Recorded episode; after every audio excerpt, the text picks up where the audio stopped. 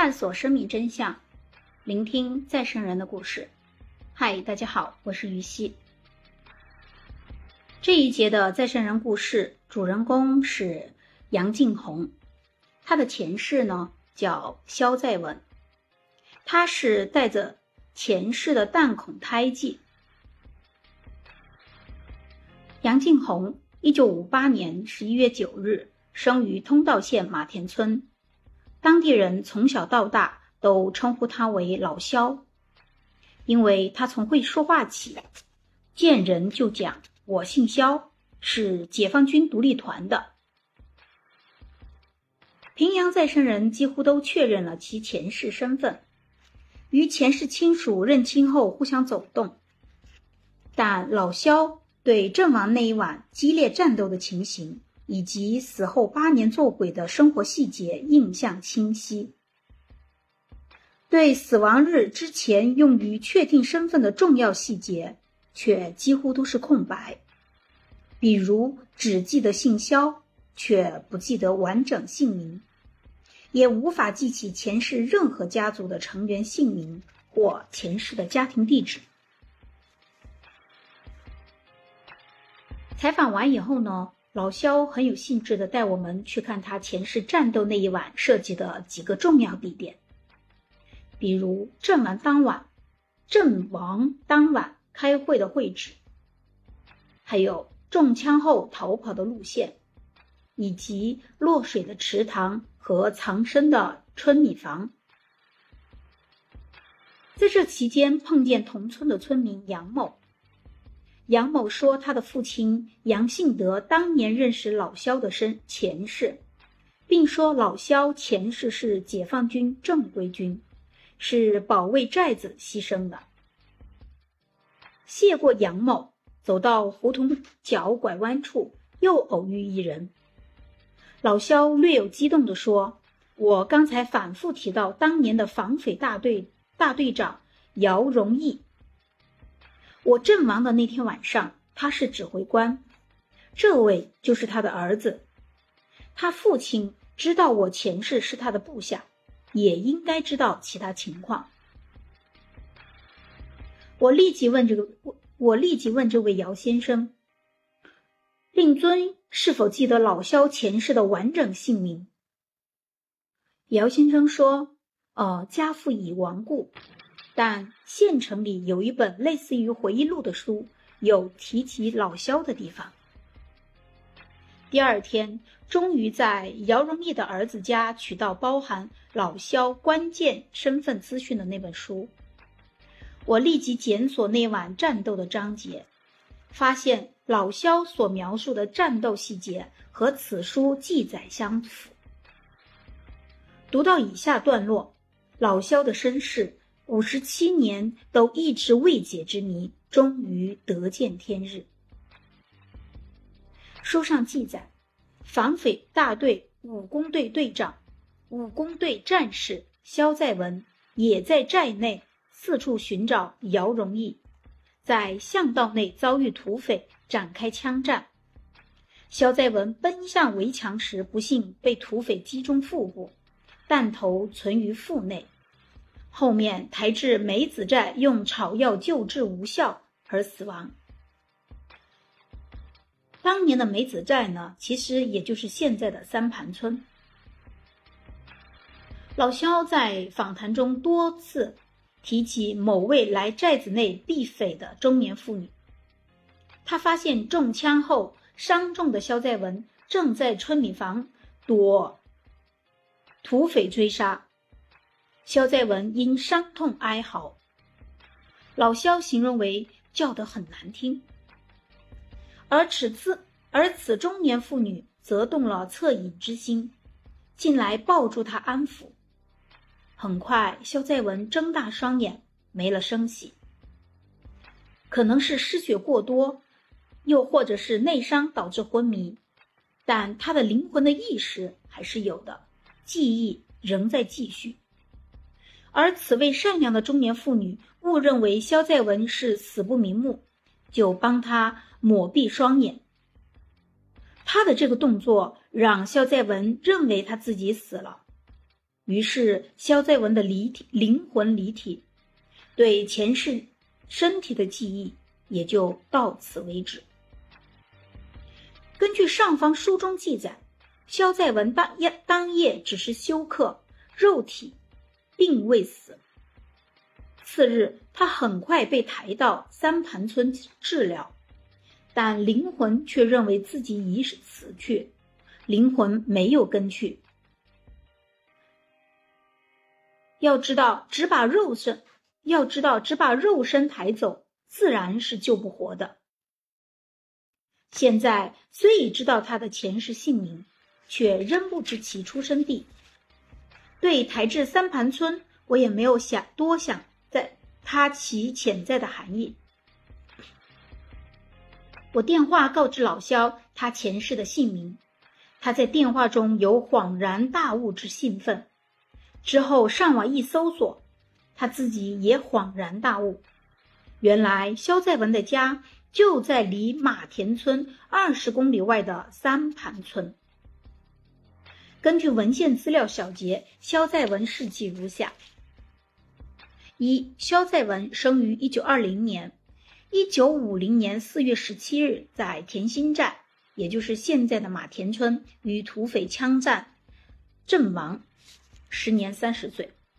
二，一九四八年八月，三盘村农民肖在文与七位同乡在龙胜县地陵加入龙胜爱国民爱国民主青年会。三，肖志龙撰写的《洞明翻身游击大队》第六十七页写道：一九五零年一月二十二日，大队长。姚荣义被当地匪首何景胜从平阳村当人质押至三盘村，吴一邦领一堆领一分队又反包围何景胜于东极寨，双方谈判破裂。战士肖在文提出，他愿意带几个战士组成敢死队，带几枚手榴弹从水沟进入东极寨。炸死何景胜，配合外面的队伍消灭这股土匪。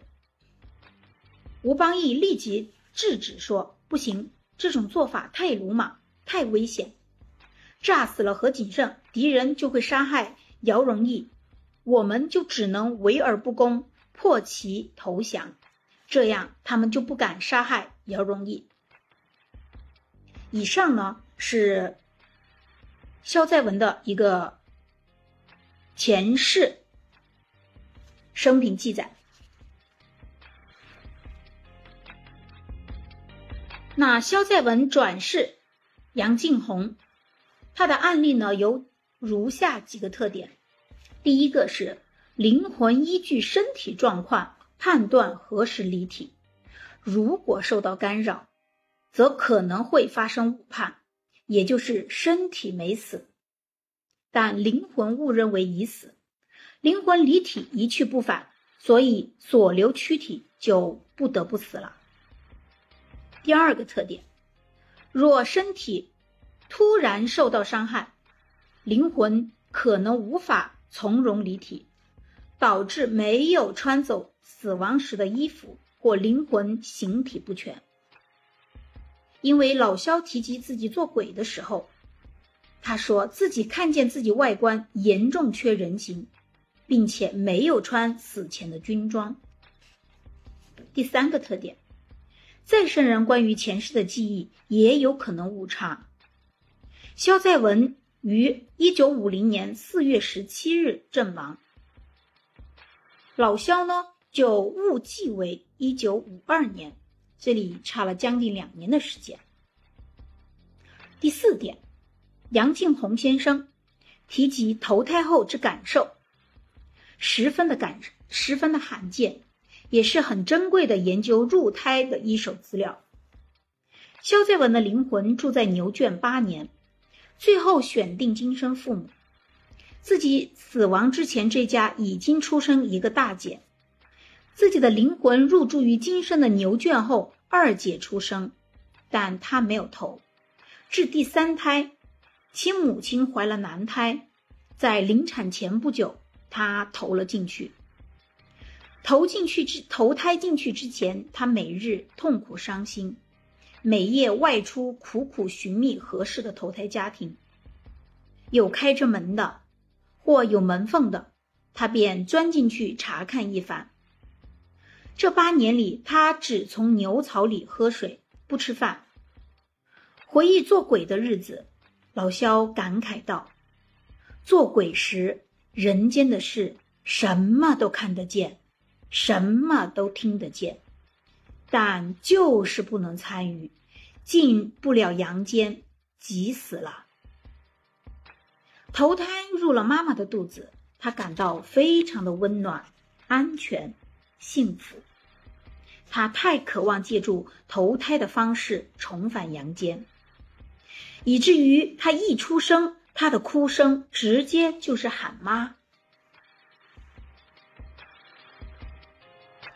以下呢是老萧赴前世故乡三盘村首次认亲记。二零一六年的三月一日，阳光明媚，我带上能证明老萧前世身份的证据，第二次去马田村找老萧，决定动员他一起去前世的故乡三盘村认亲。我先把一本能证明老萧前世身份的书递给他。让他读了相应的段落，他翻看书中照片页时，凭前世记忆认出了两个当年防匪大队的领导干部姚荣义和雷从。他翻阅到与他前世被土匪打死那一页的相关页面时，突然停下说：“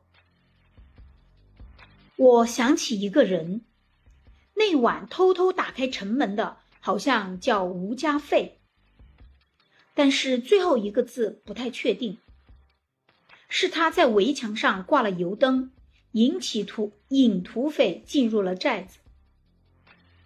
书中第一百零三页记载打开城门的是叫吴家成，他的他记忆是成吴家费啊。这里他也说了最后一个字不太确定，所以呢，名字和事迹。与老萧的记忆竟然很相似。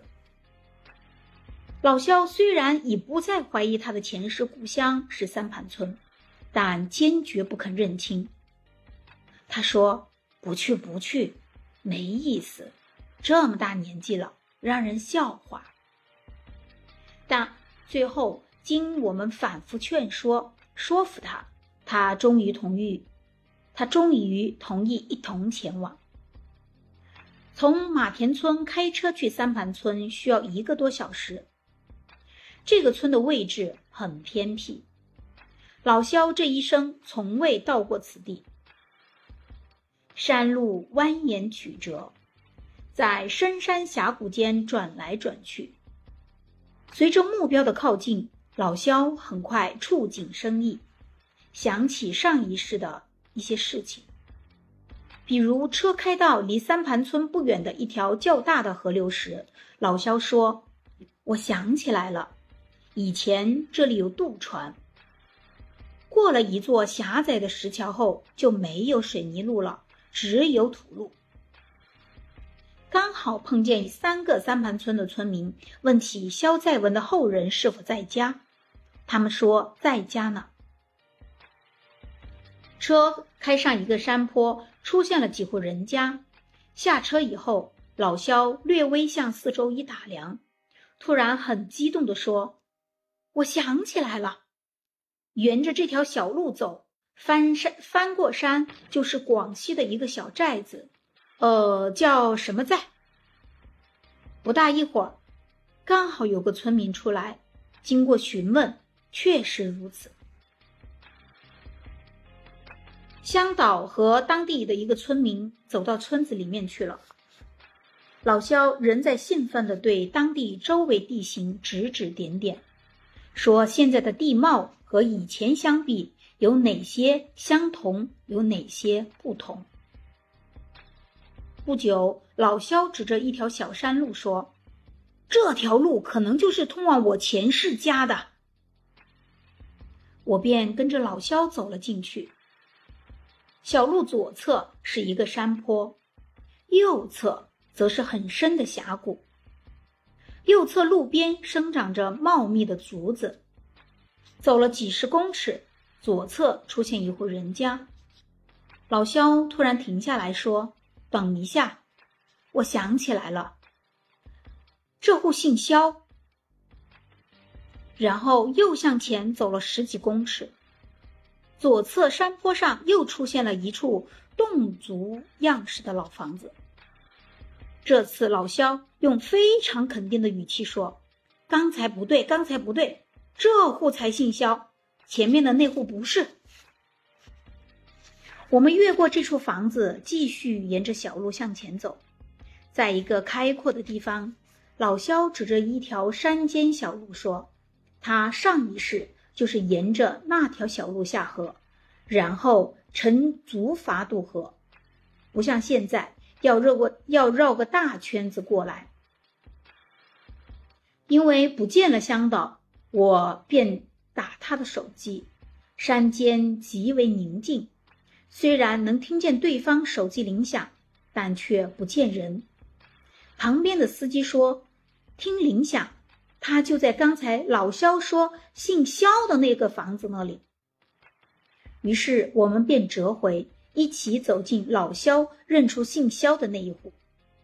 果真，这就是肖在文的弟弟肖在新家。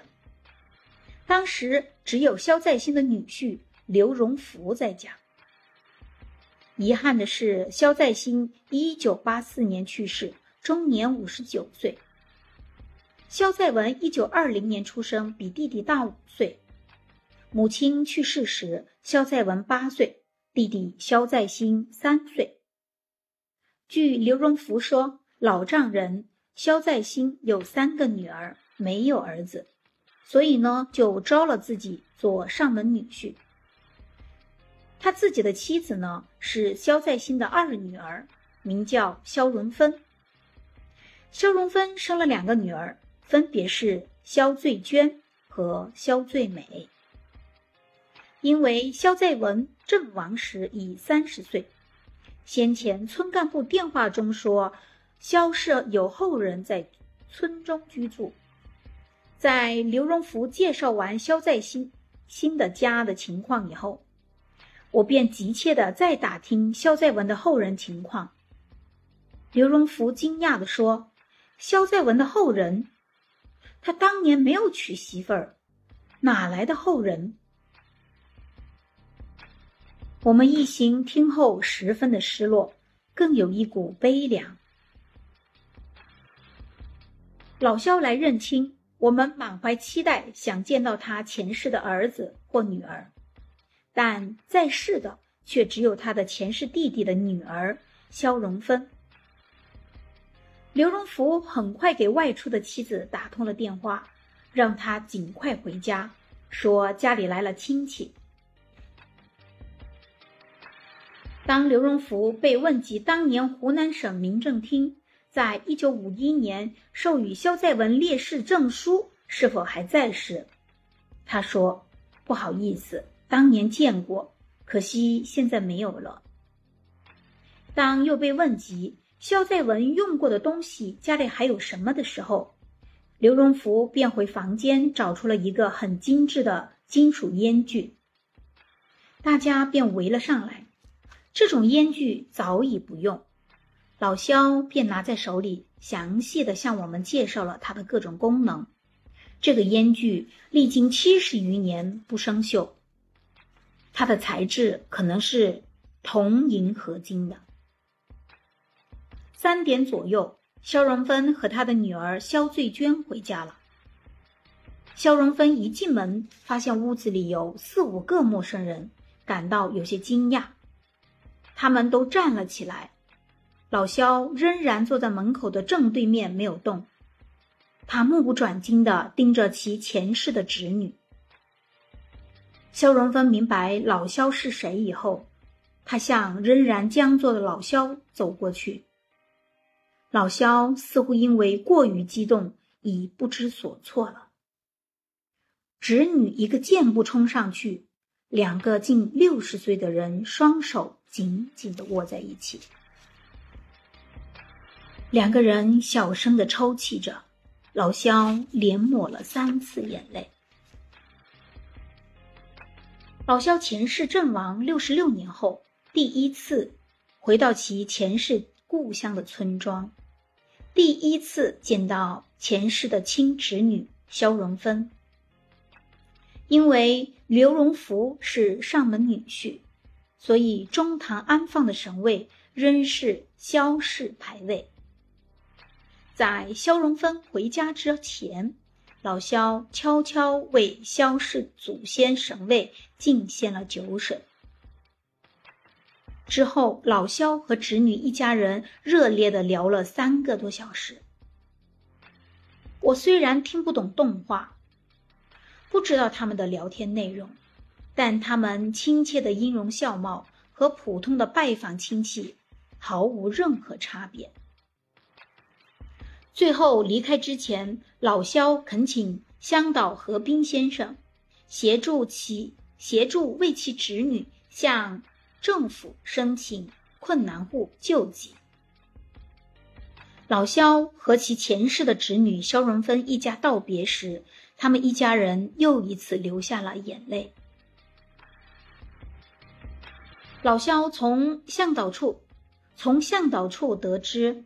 肖荣芬紧握老肖的双手，满含热泪，用洞语称呼的不再是不老，也就是大伯的意思，而是不，就是父亲。这是一种不常见的亲切称呼方式。到此呢，让我有一种深深的感慨。虽然他们是隔着两代人。虽然他们的灵魂是轮值了两回，但他们的这种浓浓的亲情，还有这种浓浓的爱意和温暖，是不受时空、不受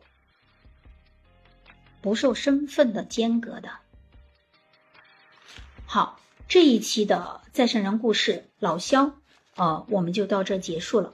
感谢大家的聆听，我们下一期再会。